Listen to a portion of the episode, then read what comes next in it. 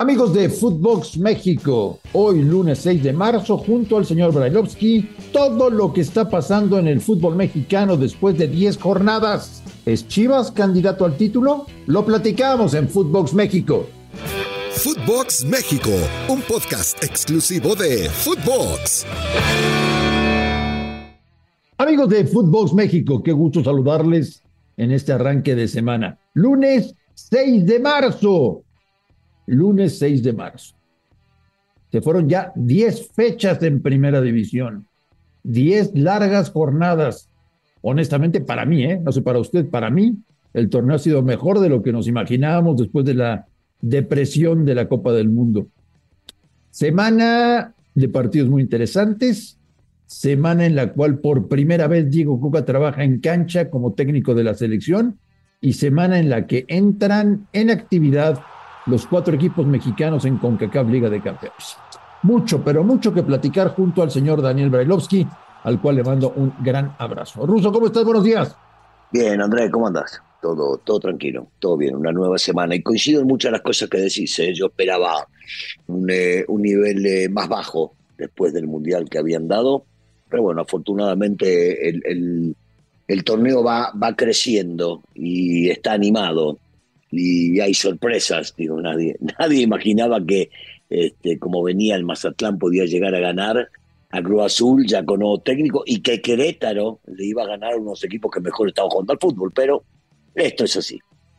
Tú me dijiste el viernes en Fútbol México, tú me dijiste el viernes que hoy seguiríamos hablando de que un equipo estaba invicto en primera división y, y fallaste porque se metieron en su estadio eh, un equipo que desde hace muchos años le genera un gran nerviosismo al América y los superó ampliamente, señor Brailovsky. Perdón que arranquemos con esto, pero se lo tengo que decir, ¿no? No, pero es real, es real. ¿Te acordás que el mismo, creo que fue el día viernes, te decía que desde la época de Lozano, el Chucky, el Guti, este, este equipo, este equipo siempre le venía y le hacía partidos eh, interesantes. Pachuca volvió a ser Pachuca después de las dos derrotas que tuvo. Jugó un partidazo, eh, te diría que hasta le pintó la cara. Jugó muy bien, hizo lo que tenía que hacer, era lo que nos tiene acostumbrado el equipo de Almada con Almada. Y, el América realmente cometió muchísimos, pero muchísimos errores eh, de conceptos, de, marca, de, de técnica individual, de conjunto, y bueno, terminás pagándolo. Cuando enfrentás un buen equipo como lo es el Pachuca, terminás pagándolo. ¿Estarán arrepentidos, Russo, eh, de haber soltado tan fácilmente a Bruno Valdés? Pues sí, güey, no mames. Sí, sí, sí, pero por supuesto, no te lo van a decir, no te lo van a reconocer. Nosotros lo venimos mencionando desde que lo dejaron ir, ¿eh? antes de que empiece el torneo, antes de que se juegue.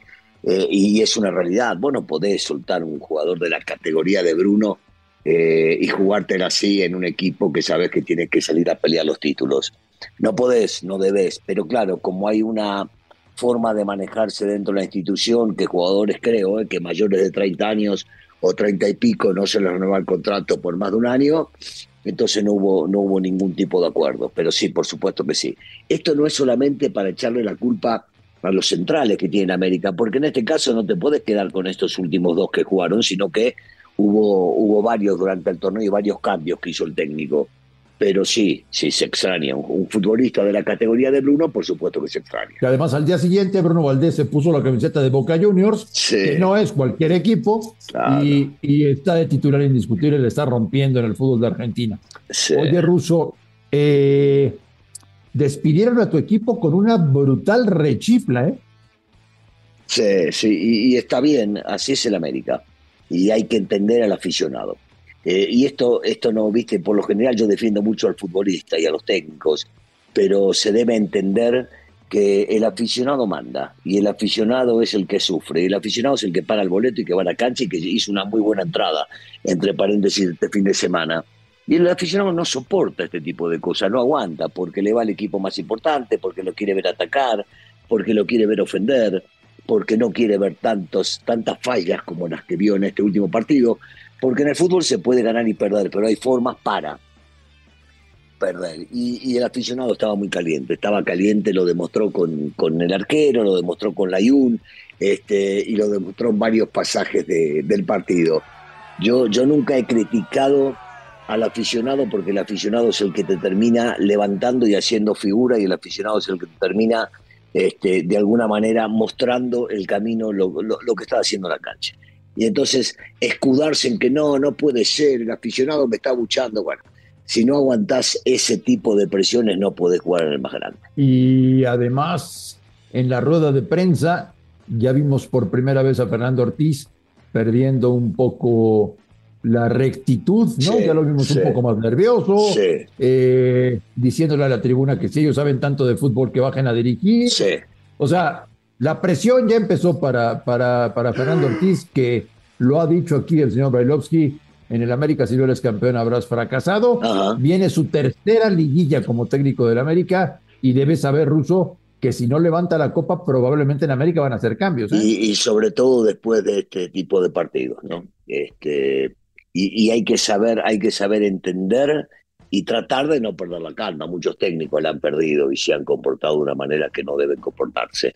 Y en este caso no, no me gustó la conferencia. Siempre, siempre el Tano se había mostrado cauto, tranquilo, este, ecuánime, pero, pero sí, la forma de contestar en esta, en esta conferencia me parece que no fue la, la adecuada y por lo tanto deberá calmarse, deberá este, ubicarse y darse cuenta de que de cualquier manera hay que salir a dar la cara este, en las buenas y en las malas, porque así es, así es en América, así se requiere y así se comporta el periodismo, ¿no?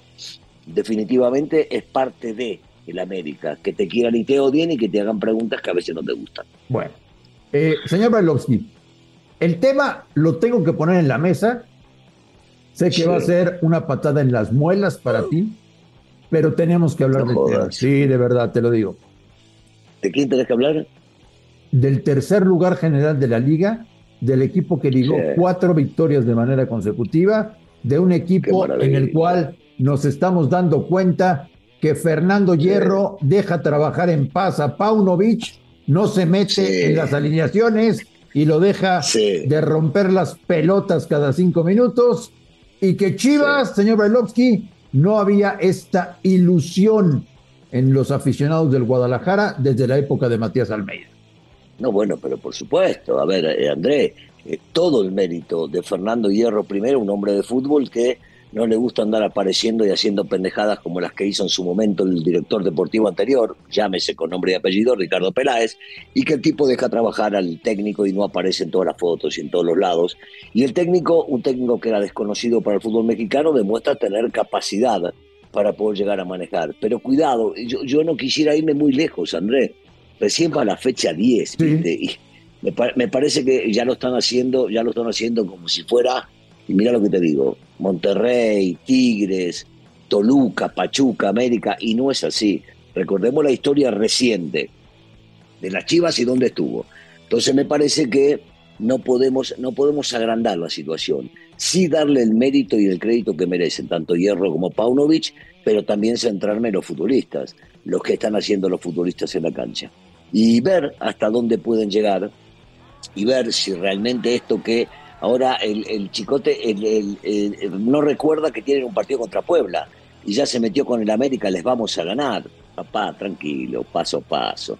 No te agrandes, esto es fútbol y esto cambia semana a semana. Entonces anticiparte, anticiparte a que es porque parecería que el partido contra Puebla no les importa, o a él no le importa, hablando de lo que viene dentro de, dos semanas, bueno, está bien, déjalo, déjalo, que, que sigan disfrutando del momento, no hay pedo. Sí, oye, Russo, eh, otro tema que a mí realmente me, molesta, me molesta y me, y me, deprime, ¿no?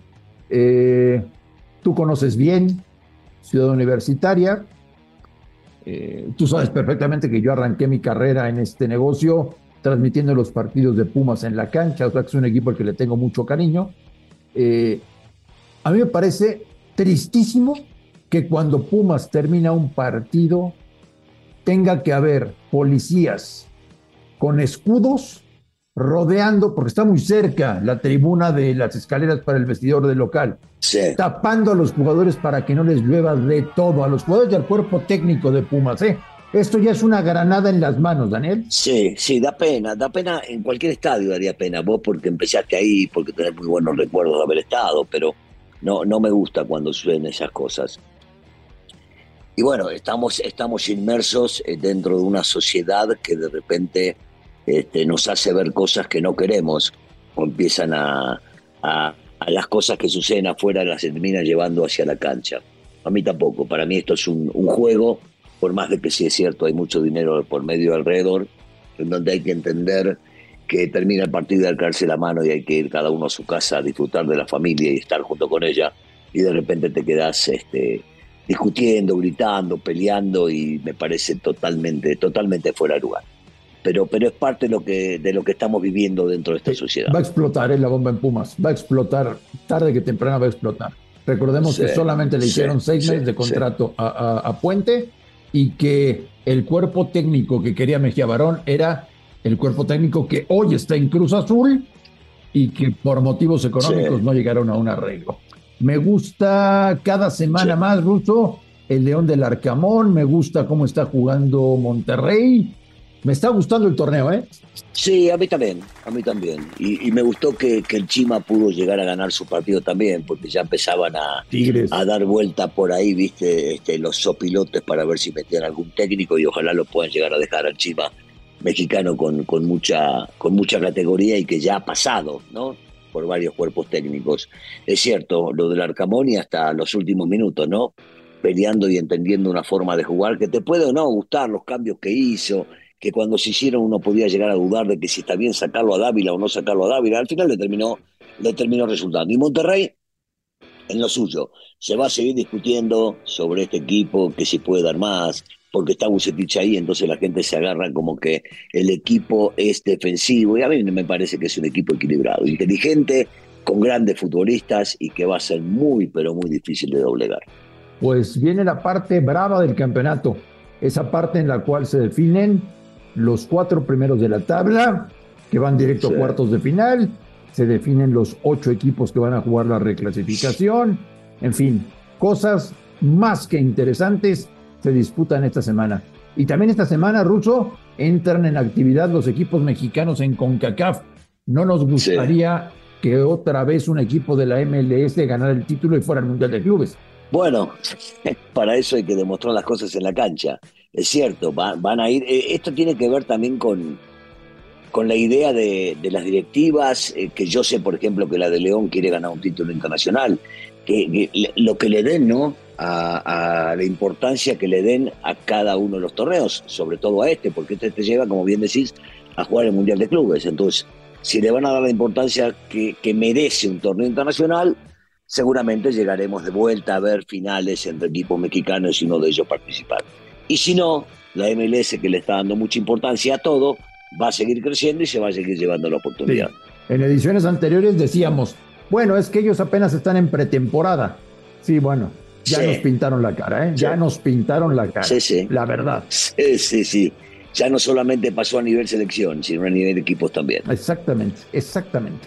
Ruso, te deseo que sea una semana maravillosa, que lo pases muy bien y ya sabes que es un placer platicar contigo aquí en Footbox México. Te mando un abrazo. Igualmente, André, un abrazo fuerte, nos estamos viendo. A nombre de Daniel Alberto Brailovsky y de André Marín, esto fue Footbox México del lunes 6 de marzo.